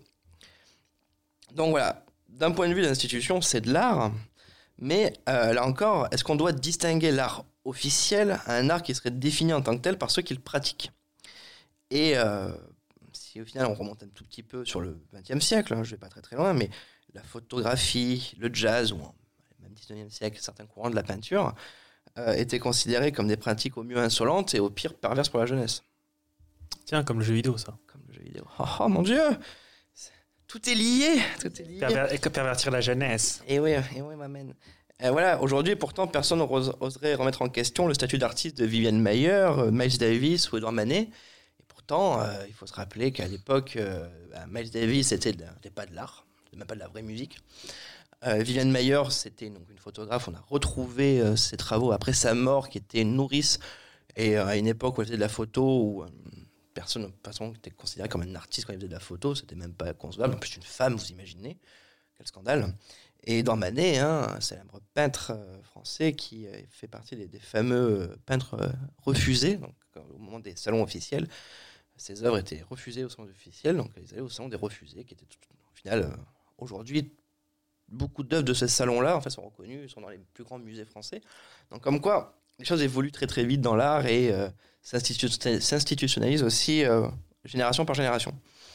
Et voilà, donc pour conclure tout ça, je vais vous citer euh, les travaux d'un- chercheur en, sci- en sciences de l'art, on va dire, un chercheur en art plastique, et euh, sur les questions d'artistique, et qui euh, a publié un article en juillet 2020 qui est intitulé Comment savoir si c'est de l'art? Et il est gratuit, je vous invite à le lire sur le On site. dirait euh, une, une, une catchphrase tu vois, de vidéo YouTube. Bah, c'est un peu ça en fait. Et, et En capital letters. Ouais, j'avoue. Comment savoir si c'est de l'art Regardez ma vidéo La Avec- troisième va vous surprendre. Le troisième paragraphe va vous faire pleurer, vous ne pourrez pas contenir vos larmes. Non, mais en fait, euh, voilà, en fait, à travers ça, il parle du jeu vidéo. C'est pour parler du jeu vidéo et euh, un peu euh, rappeler les définitions de l'art, justement. Et je vous invite à le lire, cet article, il est gratuit, il est trouvable sur le journal openedition.org, euh, gratuitement, légalement. N'hésitez pas, euh, c'est de la recherche gratuite, des articles gratuits, il faut en Ouais, De toute façon, on mettra euh, le lien euh, sur le dans la Discord. description. Dans la description, peut-être aussi. Je sais pas trop comment on va régler ça, je- mais euh, en tout cas, ça sera sur le Discord où vous pourrez en discuter. Bref. Voilà. Et euh, il introduit sa réflexion avec une des questions ultra provocatrices. Donc, il commence comme ça. À quoi bon vouloir montrer que le jeu vidéo est un art? Ou n'en est pas? Pourquoi vouloir le rapporter à une discipline qui ne guigne même pas? Se demandera-t-on si le sport est un art? Non, le sport est le sport, et cela va bien à tout le monde. Pourtant, il arrive même au sport de faire usage d'un vocabulaire artistique. Tel joueur est un artiste, tel affrontement d'anthologie restera comme un chef-d'œuvre de beau jeu. Et enfin, certains sports sont déclarativement artistiques puisqu'ils visent à la beauté de l'enchaînement et non à l'efficacité du geste, comme le patinage artistique ou la natation synchronisée. Donc le sport pourrait produire des résultats qualifiables d'artistiques, mais même alors, il n'en reste pas moins des sports parce que par vocation, ils ne visent pas à être de l'art. En fait, euh, c'est- commence comme ça, ça détruit Faire tout. de l'art, faut avoir envie de faire de l'art. Donc, ça, déjà, ça. ça va tout détruire. Et euh, voilà, je vous invite à lire le reste de l'article. Justement, il va poser aussi, euh, en fonction des définitions, il va montrer que le jeu vidéo peut être considéré de- comme de l'art ou pas de l'art, en fonction de qui va euh, vouloir détracter ou affirmer que c'est de l'art. En fait, il peut trouver toutes les solutions qu'il veut. Donc, c'est super fun à lire. Et ça va vous poser plein de questions sur justement l'art. Et c'est quoi l'art? En fonction de quelle définition. Et ça va vous euh, faire vriller le cerveau, mais c'est cool. Moi, je, voilà, je vais, pour finir, je vais vous inviter euh, à réfléchir à ce sujet-là. Donc, vous pourrez en discuter sur Discord. Et là, on va en discuter ensemble avec euh, une question que je vais vous poser. Donc, voilà, ça, donc ça c'est. Que le jeu vidéo, c'est de l'art Oh putain. Non, voilà, si au final, en fonction des époques, les pratiques humaines se sont vues classées, ne devrions-nous pas nous en amuser de ces débats et, euh, au lieu de devenir euh, névrosés de tout ça, euh, plutôt nous nourrir de ce sujet afin de déguiser notre curiosité? Qu'on considère le jeu vidéo comme un art ou non, est-ce que le plus important, c'est pas d'en ressentir des émotions? Est-ce que s'il y a des feels, c'est pas le plus important? Do you have the feels? Ou est-ce que Euh. pour vous, euh, il faut, c'est extrêmement important que ça soit reconnu en tant Ah non, ça, moi ça m'intéresse. Je je veux complètement que ça soit reconnu comme À bientôt. Allez, je. Ouais, pour moi, c'est un peu un non-débat. Et puis surtout que j'ai l'impression que ceux qui parlent du jeu vidéo comme de l'art, c'est ceux qui pensent que le jeu vidéo n'est pas de l'art. En disant que le jeu vidéo, c'est un truc à la con, il faut pas en parler. Ouais, c'était un petit peu la vision Et des, les dégradante. Et l'ex- l'exemple qu'ils prennent, c'est quoi? Et Candy Crush Et CSGO Bah, Et la, Fortnite la production euh, vidéoludique est assez euh, large. Il y a vraiment euh, à boire et à manger, quoi. Oui, c'est ça. Après, il y a- l'autre il y a l'autre clan euh, qui est tout aussi, tout aussi insupportable, euh, les fans de Kojima notamment, avec, avec Death Stranding. Ils nous ont euh, battu, rebattu les oreilles. Plom- ah ouais, plombé la tête euh, à parler de Death Stranding, euh, Gotti, euh, Merveille, euh, où il se passe rien, mais si on nous, on- il se passe rien pour nous, c'est qu'on comprend Vis ma vie de livreur Uber. euh, Bah, Post-apocalyptique. Non, mais tu reprends quelques Ouais, ouais. années auparavant, justement, un jeu comme Flovers, un jeu comme Ico, euh, un jeu comme Ico ou Flovers, quoi, qui sont des jeux où il se passe rien en soi. Enfin, Ico un peu plus, mais Flovers, on, on voit même pas le personnage qu'on joue, juste on se promène dans des champs avec des fleurs, tout ça, et Ah oui. on, on- on- on joue le vent. Et en fait, il se passe rien, c'est juste on se promène, et du coup, notre promenade va amener à faire bouger les fleurs, à montrer des pétales, tout ça. Et euh, ça, c'est un jeu qui aujourd'hui est euh, catalogué au Smithsonian, euh, au Smithsonian comme de l'art, quoi, tu vois. Et euh, le MoMA a aussi, euh, Oui, il y a MoMA. quelques années, a fait une exposition sur le jeu vidéo et a Effectivement, classé une dizaine de jeux. Il disait le jeu comme de l'art, ouais. Je sais plus lesquels, mais. J'ai plus en tête non plus. Que des, ça va aucun, de- aucun jeu auquel j'ai joué en tout cas. Si, mais t'as Minecraft aujourd'hui qui a été classé aussi là-dedans. Comme de l'art. Comme de l'art. Ouais, non, mais une de Minecraft, de c'est- hein. incroyable. Mais c'est incroyable, mais en fait, c'est. euh, Je pense que c'est ça le, le, le- le vrai nœud du problème, c'est comment on définit l'art. Hmm. Parce qu'au final, en fonction de comment on va le définir, on, on va pouvoir mettre ce qu'on veut ou pas ce qu'on veut, tu vois. Et aujourd'hui, ça devient un non-débat vu que la Moi, Docstar... faut qu'il y ait- faut qu'il y ait une vision. C'est qu'on essaye de, on essaie d'a- d'apporter une vision et de partager un point de vue. Moi, j'ai l'impression que ça se transforme en guerre d'ego. Ouais. Par exemple, comment ils ont vendu, euh, qui est un, qu'un jeu objectivement bien, What Remains of Edith Finch, que j'ai Qui est acheté un- qui est un parce jeu, que c'est quoi le, c'est quoi le pitch de What Bah, attends, j'arrive. Non, mais juste pour le. donc j'ai acheté, je me dis c'est magnifique, ça a l'air très narratif, moi ça me dérange pas. Ah, Et en fait, qu'est-ce qui se passe C'est que euh, je crois que tu battais une femme et puis tu vas, tu retournes dans ta maison d'enfance et tu découvres en fait l'histoire de ta maison en interagissant, en interagissant avec des objets qui t'ouvrent, qui t'ouvrent, à tes ancêtres, c'est ça? Non, à ta famille. À ta famille, ouais. à ta famille, ta sœur, ton frère, machin, etc. Et en fait, quand tu, ça ouvre des arcs narratifs et tu te mets à la peau d'eux et de la manière dont ils se sont sentis. Donc la petite sœur, elle se sent un peu comme une pieuvre, un peu euh, Cthulhu sur un bateau. Enfin, Qui mange là- un bateau. là. On peut spoiler ou pas le jeu oui, vas-y. Bon, euh, non, je- est-ce qu'on a besoin de rentrer dans. dans- Est-ce qu'on veut spoiler déjà des trucs? Moi, donne ton, faire. en donne fait. ton avis. Vas-y, balance, j'en ai rien à faire. Non, mais après, moi, les jeux narratifs, je, je, suis pas- je suis pas forcément le En public fait, vais- pas moi j'ai l'impression que c'est vraiment un- mais euh, quelque chose. Ça m'ennuie. Tu foutes la merde, mais une question d'ego en fait. Tu dis, Oui, moi je trouve que mon jeu c'est de l'art parce que tu peux pas comprendre. parce que tu l'aimes trop. euh, Mais, euh, T'apprécies un jeu, du coup, Tu peux pas comprendre Je assez moi je comprends le jeu. c'est l'impression que ça donne. Alors, après, voilà, certes, je suis pas du tout le public cible euh, des jeux narratifs, donc forcément que ce jeu-là. Est-ce qu'il y, a- y un jeu na- narratif que tu as aimé? Certains point and click à la rigueur. Tu vois, si, Si, si les point and click sont des jeux narratifs, alors oui. Ok, Voilà. moi, il y a plein des and click qui m'ont- qui- que j'ai bien aimé. Après, si Mais, tu vois, tu as un peu euh, les escapes, enfin un peu les, les jeux. Un comme- jeu à, QTE là. Si, ben, si, bah, les jeux narratifs, tu vois, comme euh, euh, Ace Attorney. euh, Ah oui, d'accord. Ouais. bah, parce qu'en Ouais, fait, ouais. c'est c'est- c'est Ok. plus des mangas. euh, plus Oui, mais même si je pense que c'est euh, plus la quoi, tu technique que tu trouves novels, en fait. remarquable. Voilà, quoi. Te des- dis, c'est tellement bien fait que bah ouais, c'est pas mal quoi. Mais en fait, Ah, euh, ouais, mais ouais. pour le cas de, de- le cas Fitch, enfin, après c'est que l'histoire m'a pas du tout, si tu veux, je me suis senti assez hermétique à l'histoire. Je pense Oui. que ça aussi, ça a Ça dû, me fait euh, aussi. ça a fait que l'expérience de jeu a été très très rude et que comme le gameplay, bah il y a Pas de gameplay. très peu de gameplay. Au final, bah, je me suis ennuyé ferme sur l'histoire qui était racontée parce qu'elle me touchait pas. Mais euh, ça, après, euh, voilà, au final, c'est comme un film. des Oui. films qui, Des films qui techniquement, touchent, qui tu peux pas. aussi, tu vois, typiquement, la nouvelle vague. Je, reconnais toutes les qualités techniques, mais ça me touche pas du tout. Et euh, J'ai envie de comparer ça presque au film, euh, tu vois. C'est- un peu comme je jouer à un blockbuster, enfin voir un blockbuster et puis regarder un film, par exemple, d'une personne, si on fait un comparatif film avec Edith d'auteur, Finch, un de- film où on tient te parler euh, de la famille, tout ça, des, des- des liens qu'il y avait eu avec la famille, que c'était compliqué, nanani. C'est vrai que Ouais, moi, par exemple, je, je- bon, Un je suis film un peu, un- moi, je suis un une brute du cinéma, donc un, ça, je suis un un peu film nul. français où ils mangent de la soupe, tu sais, à table. Ça, c'est Il y en a un qui a le cancer. Ah. Voilà. Ça, c'en est dans un film français. Là. Euh, non, mais voilà, je pense qu'on peut, il peut y avoir une espèce de parallèle. Et, euh, ouais, de et pour revenir sur ce que disait Fanny, je pense que, enfin, pour moi, c'est la, voilà, c'est la, la conclusion de, de toute cette réflexion, c'est ce que tu dis, c'est que entre les entiers et les pros, on va dire, au final, c'est que eux alimentent le débat. Mais j'ai l'impression que surtout pour ceux qui disent oui, oui, le jeu vidéo c'est de l'art, je peux vous le prouver. C'est, euh, tu vois, c'est limite des gens qui assument pas de jouer à des jeux vidéo et qui ont besoin du coup de D'une validation. hein. d'une validation. Tu vois, c'est comme quand on revenait sur la chronique précédente où euh, ceux qui vont dire ah ouais ouais, euh, jouer à des jeux vidéo c'est éducatif, faut que ce soit éducatif. Oui, en fait, faut que ce soit éducatif, alors que bon, sur la rigueur, euh, ouais, est-ce que déjà, est-ce que déjà tu t'es amusé, est-ce que, est-ce que tu as pris du plaisir à faire ce que tu as fait? Parce que à la rigueur, si c'est de l'art mais que tu te fais chier, ça sert à rien quoi. Enfin, hmm. et ça veut pas dire que l'art c'est chiant, au contraire, hein, mais au contraire. Peut-être plus parler d'émotions plutôt que. Mais euh, tu vois, j'ai, l'impression que c'est comme dans le milieu de la BD où tu en as certains qui veulent absolument, euh, tu vois, faire un distinguo entre euh, roman graphique et bande dessinée. Et tu as l'impression que ceux qui veulent faire ce distinguo, c'est ceux qui assument pas à 35 ans ou 40 ans de dire de la BD quoi. Hmm. Tu vois, en mode, euh, non, mais la BD, c'est c'est pour les enfants. Moi, je lis des romans graphiques. Bah non, gros. C'est la même chose, en fait. c'est la même chose. C'est juste toi qui veux euh, être adoubé par une intelligentsia qui assume plus, en fait, de faire des choses ludiques. Moi, j'ai vraiment l'impression que. Oui, c'est c'est un peu le- la guerre contre le ludisme, ouais. Ouais, je trouve que ça. c'est tout ça. Après, c'est. Oui, oui. Et que dans laquelle euh, c'est pas encore détaché. euh. On peut pas faire de l'art sans s'amuser. Enfin, tu vois, apparemment, on peut pas. Oui, on peut pas, on Ouais, peut pas, on ça. peut pas être. euh, on peut pas s'amuser on peut pas être sérieux. On Oui, peut c'est pas- ça, ça peut et- être- ça peut pas être ludique et sérieux. Ça peut pas être ludique et engagé. On peut pas être ludique et intelligent presque. Bien sûr. C'est ça.